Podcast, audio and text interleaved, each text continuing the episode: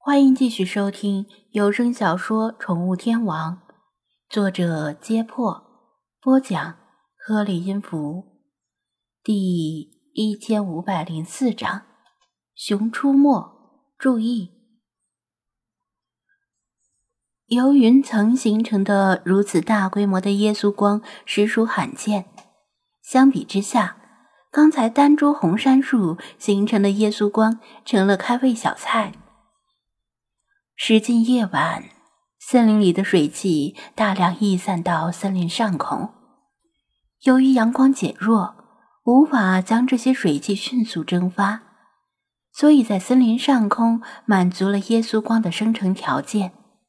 而恰好有一团合适的云朵从夕阳前经过，耶稣光就自然而然地出现了。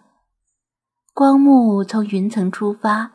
沿着无形的水汽一直延伸到森林的树冠，仿佛将天和地连接起来。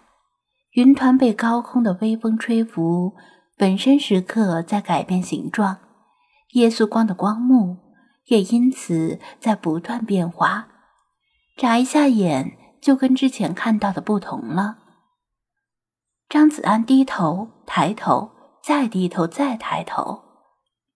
发现光幕似乎是在跟随地图上的光团移动，光团移动到哪里，光幕就照到哪里。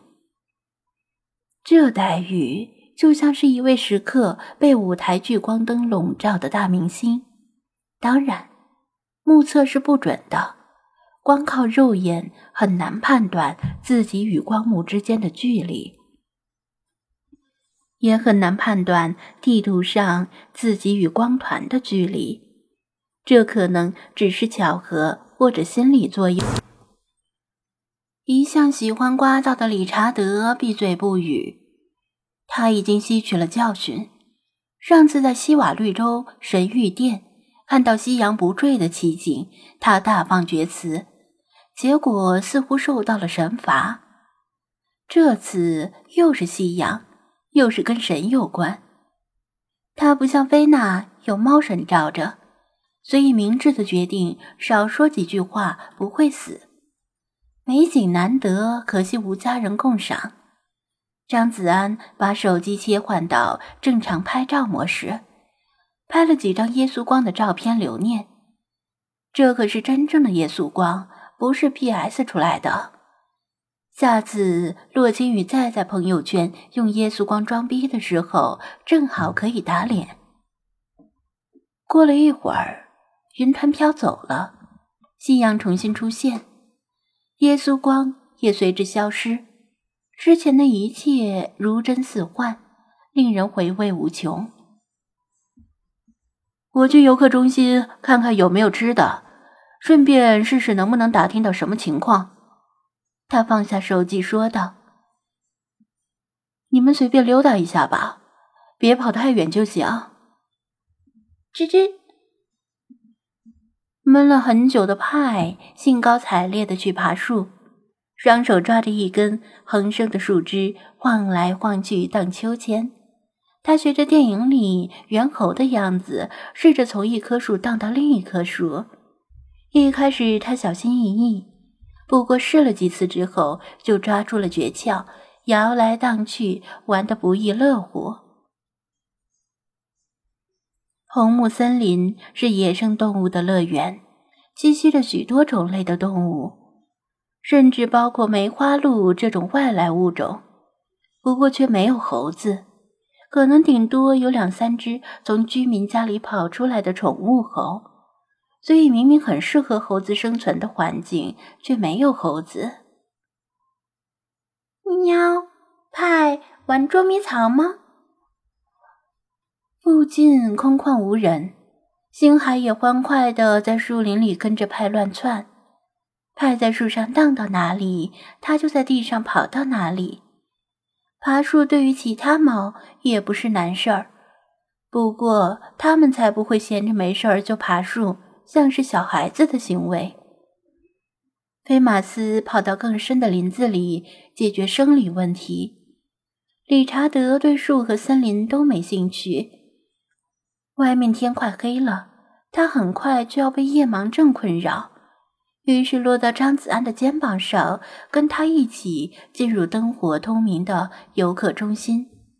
至于生理问题，他早在路上解决了，反正直肠子憋也憋不住。游客中心里有整片区域的地图模型，不是平面的地图，而是三 D 模型。可以让游客更加直观地了解到附近的地形。除此之外，还有相应的景点介绍，包括一些推荐的徒步路线。张子安不是来玩的，他只用手机拍下了地图，墙上贴了张告示。一开始他没注意，不过理查德用爪子戳了戳他，提醒他看一眼。这张告示的标题就吓人一跳。你正在处于熊和狮子的地区。告示的主要内容有两部分，第一部分是如何躲避遭遇。邮局给了几点提示，让游客徒步进入森林时尽量组队，别让小孩子跑出视野，也不要让小孩子独自远远地跑在前面。还有就是徒步时要弄出噪音。别太安静，这样野兽通常就会主动的避开人类。第二部分是，如果遭遇熊或者美洲狮怎么办？有句建议是别跑，也别蹲下或者趴下，保持冷静，不要分散，抱起孩子，给野兽一个主动离开的机会。